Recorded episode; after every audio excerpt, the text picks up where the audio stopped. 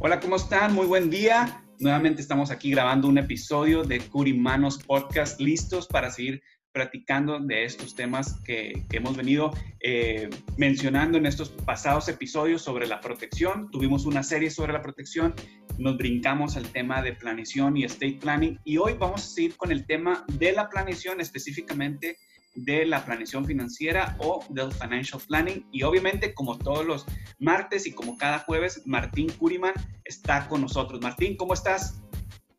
Muy bien, Antonio. Aquí, eh, bueno, un día más con Curimanos, grabando este programa que, bueno, nos gusta tanto hacer. Y, y, el tema que nos toca compartir hoy es un tema interesante, es un tema realmente muy bueno que mucha gente lo hace en, su día a día eh, o en su vida, pero no se siente a planificarlo a veces correctamente. Si no tienes un poco de idea y va pensando, pero muy poca gente se sienta a crearlo realmente lo que es la planificación financiera o un financial planning. Así que Creo que hoy vamos a tocar un tema muy interesante y compartir algunos conceptos para siempre tener en cuenta. Algo que nos puede agregar, algo que nos puede, algún tip que por ahí no estamos haciendo y nos puede servir para un futuro. Así es, yo creo que es bien importante que lo que se va a comentar el día de hoy es como dar esos pequeños tips prácticos de cómo la gente puede empezar a hacer su planeación financiera o su financial planning poco a poco. Como tú mencionabas, habrá gente que ya muchos de estos tips o recomendaciones los esté haciendo, pero el objetivo es que pueda profesionalizar esta planeación y así tener mejores resultados, Martín. Exacto. Y una de las, de las cosas importantes cuando hablamos de financial planning o planificación financiera es, eh, estamos hablando del hecho de acumular dinero, de pensar para el día de mañana, el día de nuestro retiro o cuando ya no queremos trabajar tanto. Hay mucha gente que dice, bueno, yo voy a trabajar toda la vida, hay mucha gente que dice, me gusta trabajar toda la vida, hay otras personas que dicen, la verdad, no veo la hora de retirarme, de jubilarme, pero para aquellas personas que dicen, ok, quiero trabajar toda la vida, voy a estar trabajando porque me gusta, probablemente no lo hagan al mismo ritmo que lo están haciendo ahora, lo hagan un poco más relajado también, pero ese tiempo que no están eh, trabajando o ese part-time ahora que están tomando o el tiempo más de descanso, hay que cubrirlo también financieramente, ¿no? Con un ingreso extra más allá del dinero que están teniendo.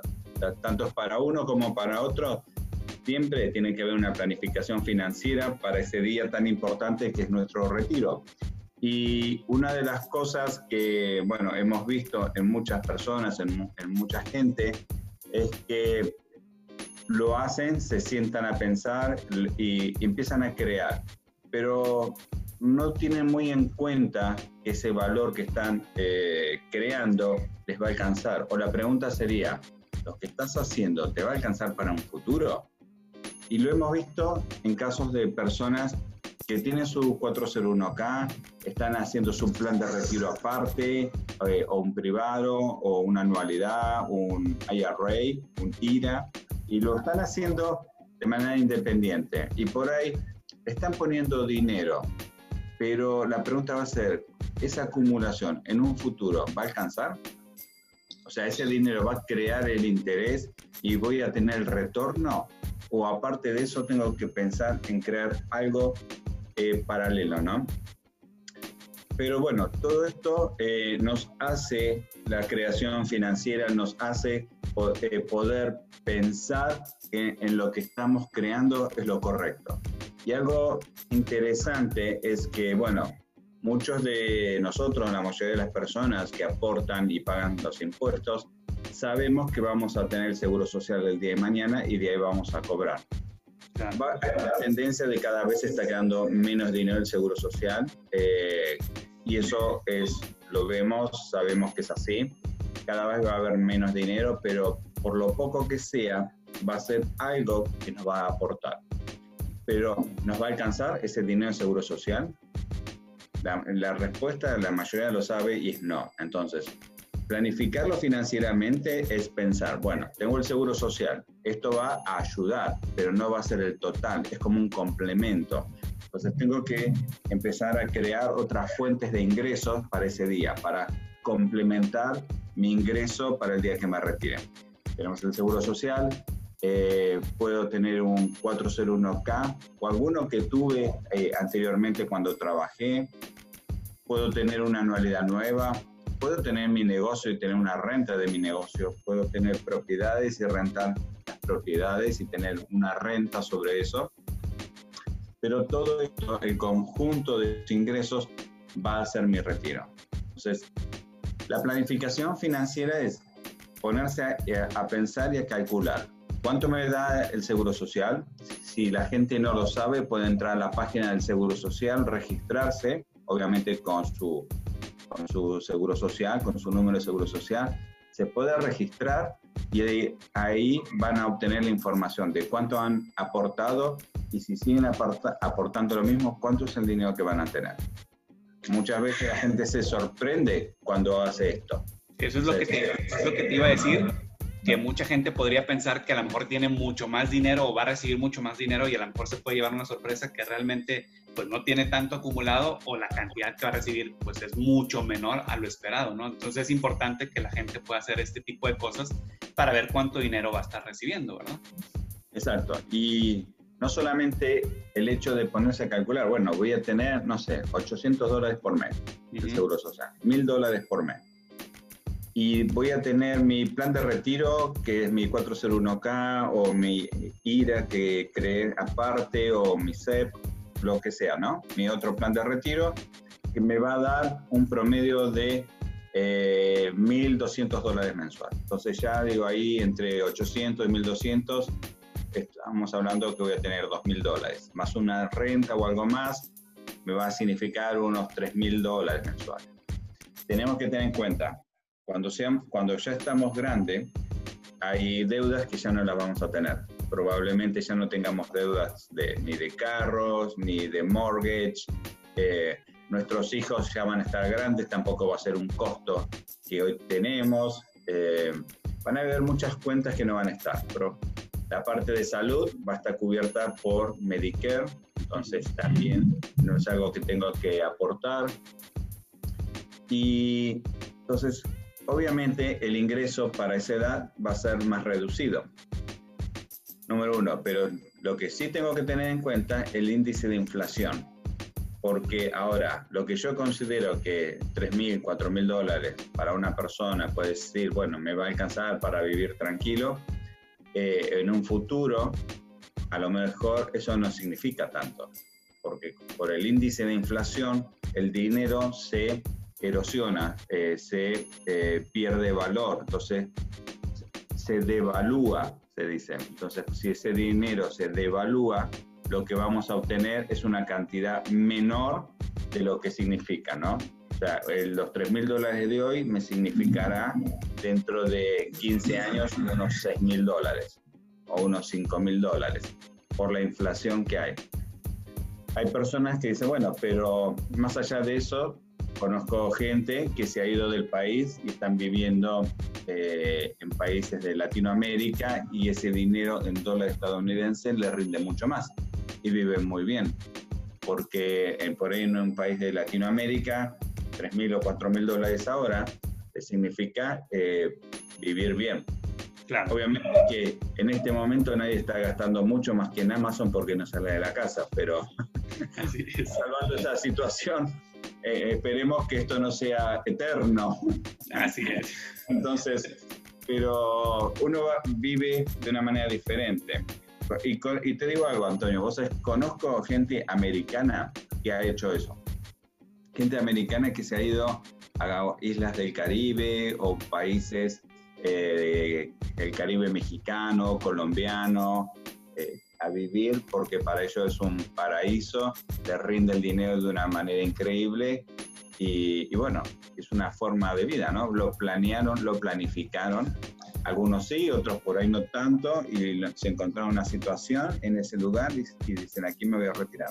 Exactamente, es lo, es lo que te quería decir, que justamente es parte de una planeación, pero hubo hubo un pensamiento detrás de eso, hubo un, cálculo, hubo eh, el considerar opciones para decir, ok, mi dinero rinde más en esta opción, ¿no? Entonces creo que en la parte de planeación se vuelve muy, muy importante. Ahorita hablabas mucho sobre la parte de retiro. Martín, ¿qué opinas, por ejemplo, o qué consejo pudieras dar de planificación financiera para gente ahorita, tú sabes, que toda la parte millennial, este, los millennials, ¿qué les pudieras decir a lo mejor a ellos que en la parte de planeación financiera, que tienen una gran ventaja, que es la edad y el tiempo que tienen para alcanzar metas, pero tú cómo lo ves, ¿qué les podemos decir a, ese, a esa parte del mercado en este momento? Bueno, hay, hay un, algo que para ellos pueden estar eh, haciendo, que son eh, poner su dinero en productos indexados en este momento. El producto indexado le va a garantizar por ley que ese dinero va a estar. Programas como 401k o productos variables, fondos mutuos, no te lo va a garantizar. Y hoy en día no sabemos realmente, es, hemos vivido muchas veces y lo hemos visto, y, y por ahí, más allá del 2008, 2015 fue la última eh, gran caída del mercado y, pero tenemos el año, en el, los años 29, 1929, la gran experiencia de la Gran Depresión de los Estados Unidos, es histórico. Y la historia no siempre nos dice que el dinero falso no va a durar. Y eso es, es histórico. Entonces, lo único que va a durar son eh, productos que te garantizan que va a estar. Entonces, productos indexados son productos que sí van a, que tienen un valor que va a estar, que le va a alcanzar, que, tiene un valor. El dólar estadounidense es una moneda, pero si te le pones atención, cada, cada vez no existe, cada vez hay menos cantidad de billetes dando vuelta. Correcto. Es, solamente una, una, idea de dinero. Eh, la criptomoneda es algo que se va a utilizar, para mi concepto, se va a utilizar mucho y es algo que viene creciendo mucho y es algo que se va a expandir de una manera más de lo que creo que la gente piensa. Pero no, no poner solamente el dinero en, en algo, ponerlo en diferentes herramientas, en, en, diferentes vehículos de inversiones donde vos puedas tener control. ¿Dónde puede ser? Productos indexados eh, bueno, yo siempre recomiendo a personas jóvenes eh, hacerlo a través de seguros de vida porque está garantizado, más allá de la protección y todo, si, se ponen a pensar cómo funciona, cómo trabaja ese producto indexado dentro de un seguro de vida, va a generarle un dinero garantizado de crecimiento constante. Y si una, y si una economía cae, entonces lo que va a suceder es que no ganó, pero no perdió si lo ponen en productos variables, eh, un producto de fondo mutuo, el producto de fondo mutuo, vos compraste, eh, no sé, 100 stocks de eh, cierta compañía, de la compañía ABC. Entonces, esos 100 stocks se convierte en 100 unidades de acumulación. Y 100 unidades de acumulación, hoy lo compraste cada unidad a 100 dólares. El día de mañana, si valen 50 dólares, vos seguís teniendo las 100 unidades de acumulación, pero a, valor de 50 dólares, o sea, vas por lo que pagaste por eh, 10 mil dólares, ahora vas a tener 5 mil dólares. Es, esa es la diferencia. Entonces, eh, eso es como funcionan los fondos mutuos. O sea, la cantidad la vas a seguir teniendo. Lo que, lo que vale cada cantidad es lo que va variando. Eso es algo que tienen que tener en cuenta. Entonces, en este momento, pueden poner productos variables, eh, perdón, indexados, variables también con cierto riesgo porque es gente joven, me estás hablando de gente joven, entonces tiene más campo de más años, ¿no? Para recuperar si algo sale mal. Pero yo me iría por, algún, por productos indexados porque en el largo tiempo ha ganado más que un producto eh, de riesgo como variable, como un fondo mutuo porque a largo tiempo sí. Y, tú te este cálculo. Si yo tengo 100 mil dólares, ¿no? porque la, la mayoría de, de, las agentes o, brokers de, que venden este tipo de productos siempre te van a decir, bueno, si mi producto en los últimos dos años tuvo eh, un rendimiento y promedió en los últimos dos años un 25% de ganancia, ¿vos lo tomarías? Y la gente dice, claro, por supuesto, en dos años promedio 25% de ganancia, eh, lo tomaría. Ok, entonces, vos tenés 100 mil dólares. Esos 100 mil dólares, el primer año, eh, perdió el 50%. Entonces te quedaste con 50 mil. El segundo año gana el 100%. Entonces se volvió en 100 mil. ¿Ok? O sea, en dos años tenés 100 mil dólares. Pero si haces el cálculo, primer año menos 50, el segundo año más 100. correcto. Entonces fueron 50% de diferencia.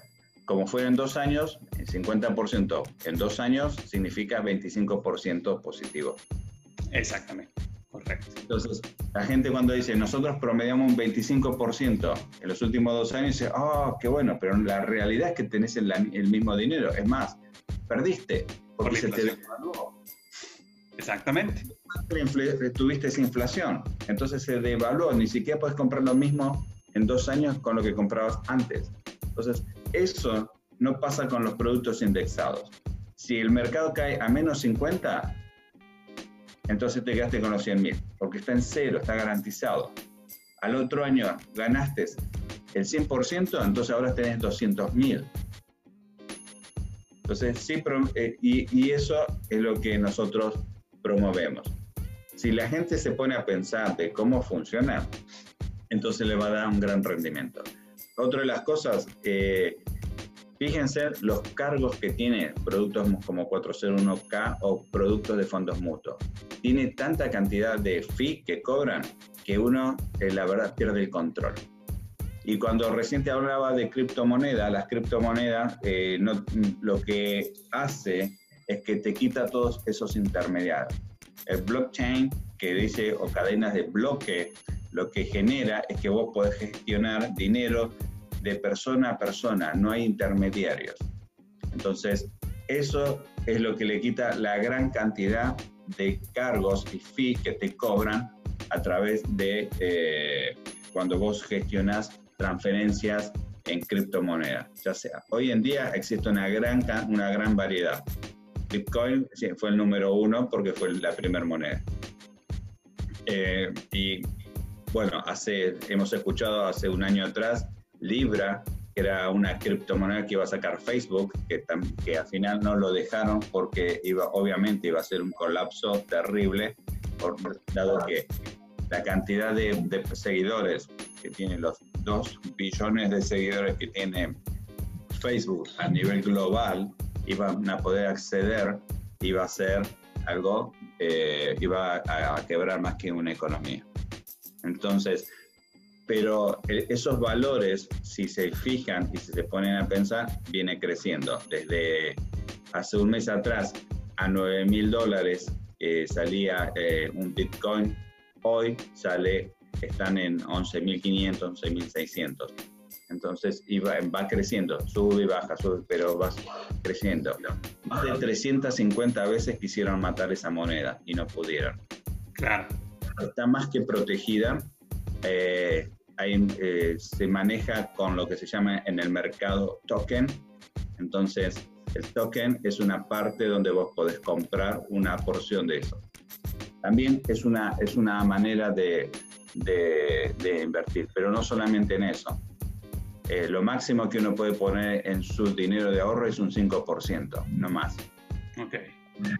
Así que para gente joven, mi recomendación es productos indexados y dejar que y acumular en ese tipo de producto indexado, ya sea, bueno, seguro de vida es lo que yo recomiendo, eh, anualidades indexadas, dependiendo donde lo que estén haciendo y también, bueno, eh, productos como ETF, que también hay productos indexados dentro del mercado, que están más regulados. Tienen riesgo, pero tiene, hay diferentes eh, opciones, ¿no? De mayor riesgo, más moderado o conservador y, garantizado. Pero pueden eh, jugar un poco ahí, ver cómo está en el mercado y hacer su propio trader. Hoy personas jóvenes también se están haciendo su propio trader y van manejando, van viendo cómo está el mercado.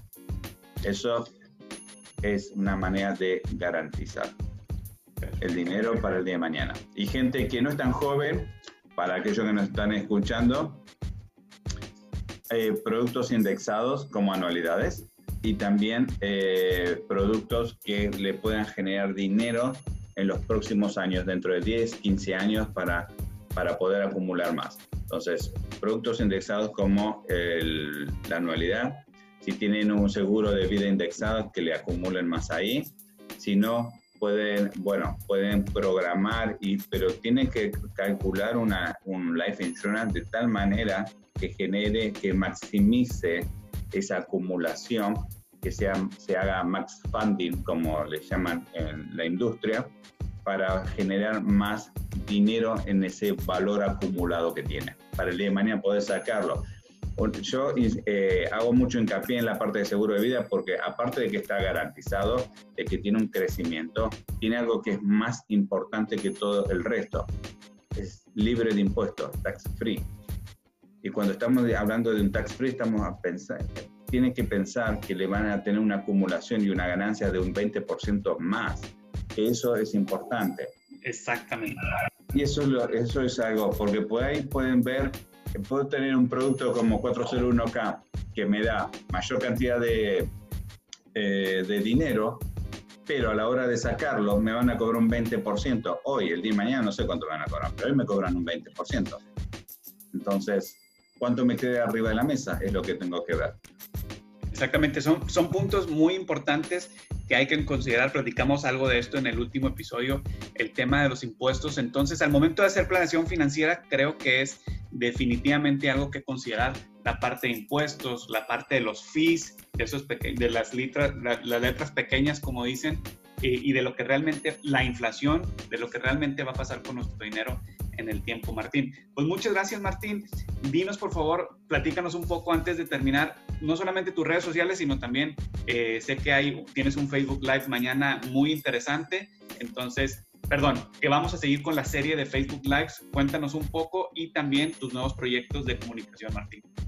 Bueno, mañana vamos a tener un Facebook Live a las 6 de la tarde, hora del centro, y voy a estar compartiendo con una persona, eh, con un empresario que se ha destacado dentro de la industria por su restaurante y vamos a hacerlo directamente de su restaurante. Es el restaurante Patagonia Grill and Café y aparte de un gran empresario es un gran amigo eh, de Kuriman Brokers y es una persona que nos va a contar de cómo eh, innovó su negocio en esta época de pandemia.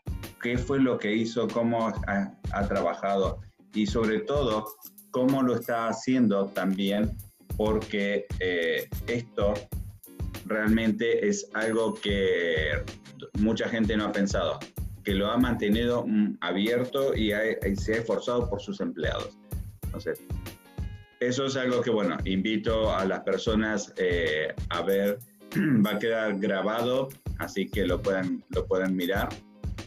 Y bueno, vamos a estar eh, constantemente haciendo Facebook Live, pero también vamos a pronto, vamos a estar abriendo un canal de unos minutos con Martín Curima, que los invito a estar pendiente porque pronto vamos a estar hablando un poco más de, de, de estos temas en particular que a tanta gente le interesa y sobre todo qué hacer, cómo planificar y cómo crear un negocio a través de hoy en día, redes sociales, eh, las economías vigentes, el dinero falso y el dinero que realmente va a perdurar. Así que me pueden encontrar en Instagram como martin.curiman y me pueden seguir en mis redes, en las redes sociales como también Facebook como Juan Martín Curiman e LinkedIn. Perfecto, pues también nos pueden encontrar toda la información que necesiten sobre planeación, estate planning, eh, Living Trust, todo esto que hemos estado platicando en las distintas redes sociales como LinkedIn, Facebook, Instagram de Curiman Brokers Group. Muchas gracias Martín y muchas gracias a ustedes que nos escuchan y hasta la próxima. Hasta luego Antonio, nos vemos en la próxima. Bye.